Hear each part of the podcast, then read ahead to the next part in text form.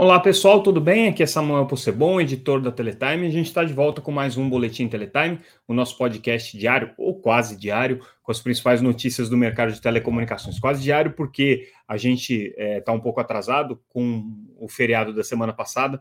A gente está alguns dias aí sem é, publicar esse boletim. Ontem, por, umas, por algumas questões técnicas, a gente não entrou no ar no horário habitual. Mas hoje a gente tenta fazer aí um apanhado do que aconteceu nesses últimos dias é, fazendo aí um resumo do que aconteceu durante o feriado, é, na quarta-feira, véspera do feriado, também uma notícia importante que a gente precisa registrar aqui no nosso boletim, e o que foi destaque nessa segunda-feira, dia 12 de junho de 2023. Vamos começar com as notícias do feriado, já era mais ou menos esperado, mas é, a Oi é, anunciou finalmente né, o início do recebimento daquele primeiro empréstimo DIP, né, aquele primeiro é, é, é, aporte de recursos que ela conseguiu junto aos, aos credores em condições muito especiais ali para poder suprir as necessidades de caixa da empresa durante esse período de é, reestruturação financeira. É um empréstimo de 275 milhões de dólares, o que dá mais ou menos 1,3 é, bilhão de reais.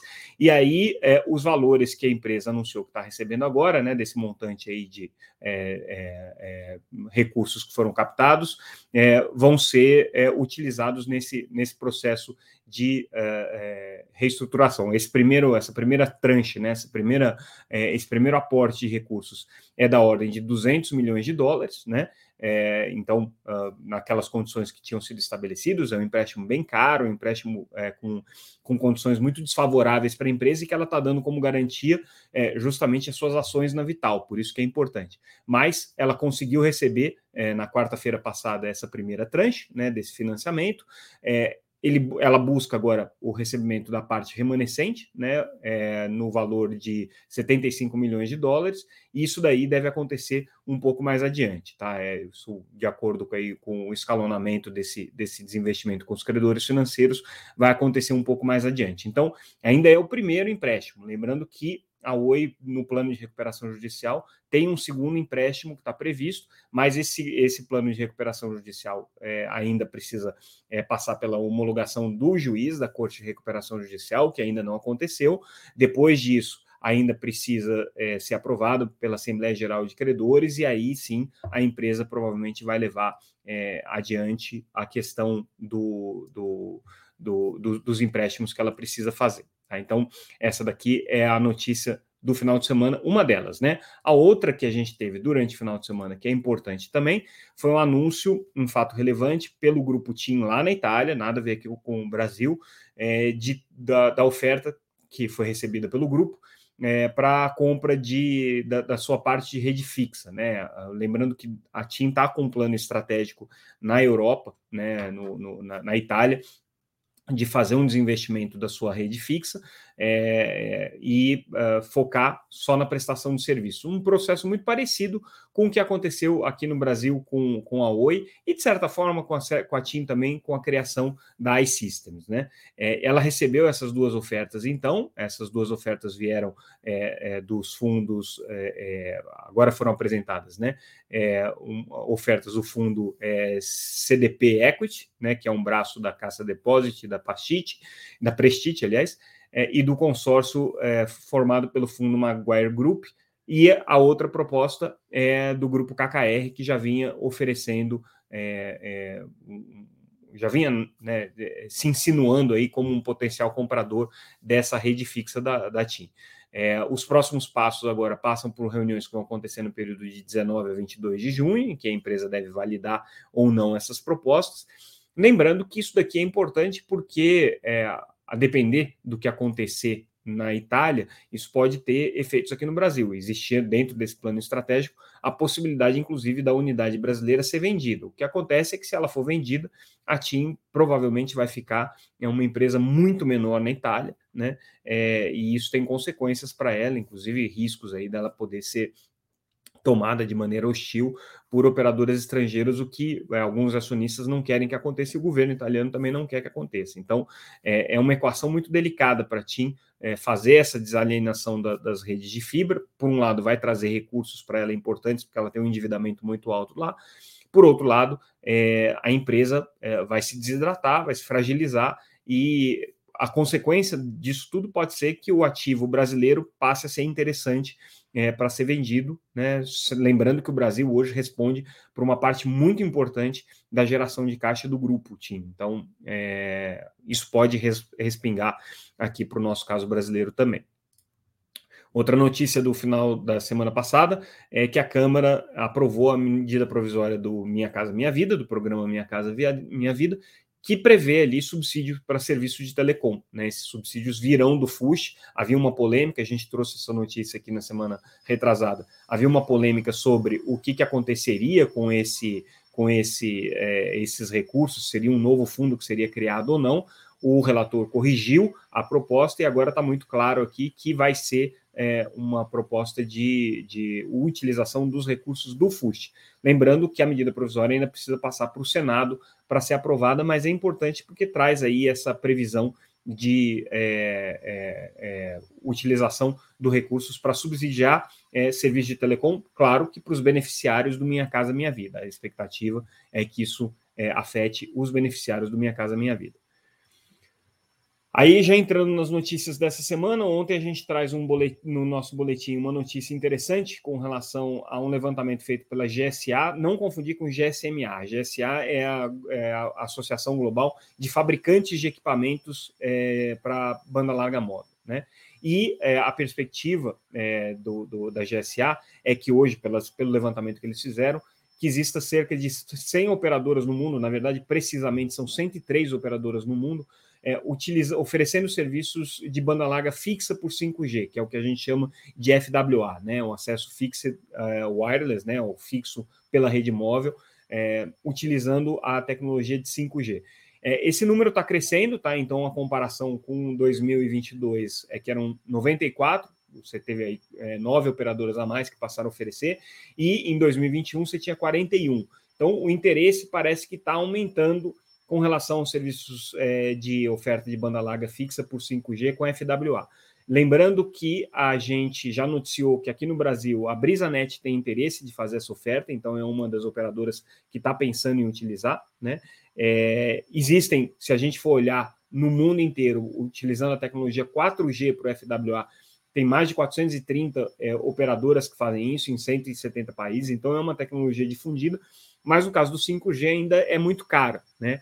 É, o que, que, é interessante a gente notar, tá? É, no caso do 5G, das ofertas de FWA por 5G, normalmente é, as operadoras não estão trabalhando com modelo de franquia, o que é interessante, ou pelo menos com uma franquia é, é, muito elevada e que não, não é ali o diferencial competitivo, e o que eles estão é, optando por fazer como é, uma, uma diferenciação de marketing é a, o anúncio da velocidade máxima contratada desses serviços. Então, eles conseguem ali é, fazer ofertas né, que chegam à velocidade de download de 5 gigabits por segundo. O problema é que é uma tecnologia muito assimétrica. Né? Então, no caso é, é, de, de, de é, você fazer um upload, a velocidade é muito menor do que a de download, pelo menos nessas ofertas iniciais. Né?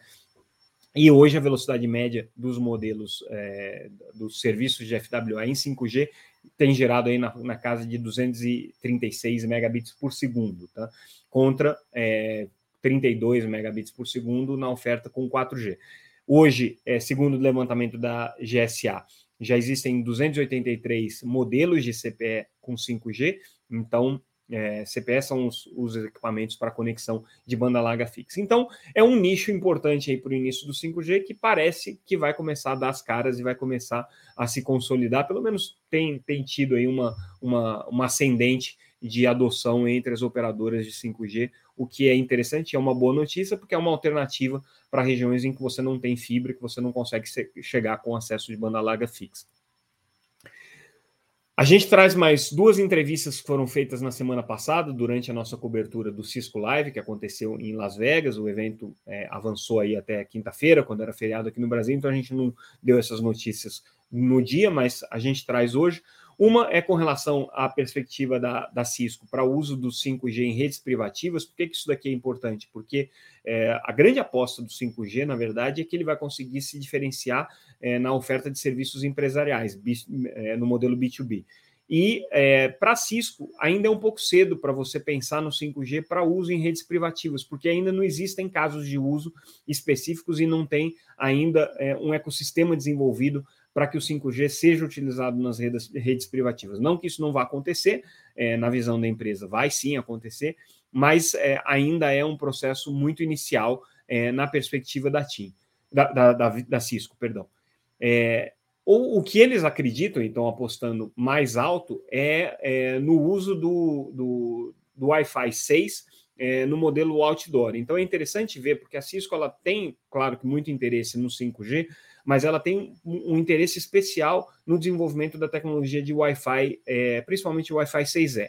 Né? E ela é uma das grandes defensoras da faixa de 6 GHz destinada para uso não licenciado é, no, no, no no, no Brasil especificamente, mas é, em todos os países.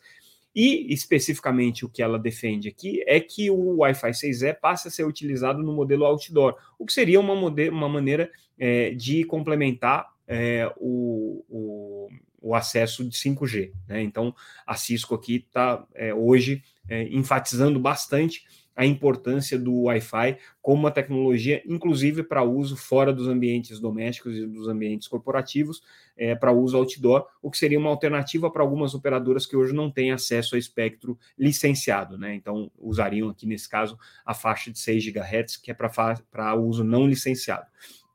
Interessante ver esse movimento aí da Cisco. A gente traz a notícia também de que o CEO da, da CESA, a maior empresa operadora de satélites do mundo, Steve Collar, está deixando o cargo, né? E a empresa agora vai ficar interinamente sob o comando do brasileiro Rui Pinto, que já era o, o principal executivo da área de tecnologia, até eles anunciarem um nome definitivo. É, as razões da saída do Steve Collar não estão muito claras, né? Ele não, não, a empresa não deu muitos detalhes, mas obviamente, né? É, agradeceu a, a, a, atuação do Steve Collar, o lançamento aí da, da, dos primeiros é, satélites da constelação O3B Power como um, um, é, um achievement, né, um, uma conquista é, do, do, do Steve Collar, mas a gente tem que lembrar que a empresa está num processo de conversas com a Intelsat para uma eventual fusão. Não é possível dizer se essa saída do Steve Collar tem ou não a ver com isso, se é alguma questão é, relacionada à estratégia dele, mas ao que tudo indica aqui, né, é, o ex-CEO da, da SES uh, achou que já era hora de mudar de áreas e buscar novas oportunidades, e agora a SES, que é a maior operadora de satélites do mundo, fica aí com esse desafio de se, de se é, reinventar com um novo executivo que está sendo buscado. Né? Esse é um, é um, um um, uma notícia é, impactante aí para o mercado dos satélites, porque era uma, uma liderança aí muito, muito carismática né, é, e muito importante. E é, o mercado dos satélites a gente sabe que está num momento aí de bastante ebulição com o surgimento de novos serviços, os serviços aí liderados pela Starlink, é, especialmente têm desafiado os modelos de negócio das operadoras. Né? E aí, falando em é, mudanças é, de comando, agora vindo para o caso brasileiro, a Liga Telecom, a empresa que contempla aí a antiga Copel Telecom e a Sercontel, é, anunciou o um novo diretor-presidente. O novo presidente é o Adeodato é, Volpe Neto, ele que vai ser o CEO da empresa, é, um, um, executivo com experiência no mercado financeiro, então é, continua aí a, a, a, perspectiva de você ter um executivo que vai buscar, né, eventualmente, a abertura de capital da Liga Telecom, mas né, novos mecanismos de financiamento. Lembrando que a Liga é controlada por um fundo de investimento, né, liderado aí pelo empresário Nelson Tanuri. É, então, ele não é um executivo da área de é, telecomunicações, mas chega aí no, no, no, no mercado com a perspectiva é, de liderar a Liga Telecom, que é uma empresa regional importante, uma empresa que tem aí uma atuação já consolidada no mercado é, de banda larga fixa, né, uma empresa relevante, tem frequências para o 5G regional e espera-se aí que nos próximos, nos próximos meses inicie essas operações de 5G em caráter regional também. Né? Além disso, é controladora da Sercontel, que é uma concessionária de telefonia fixa, pequenininha, mas é uma concessionária de telefonia fixa e que tem aí uma atuação é, no, na, na cidade de Londrina bastante relevante.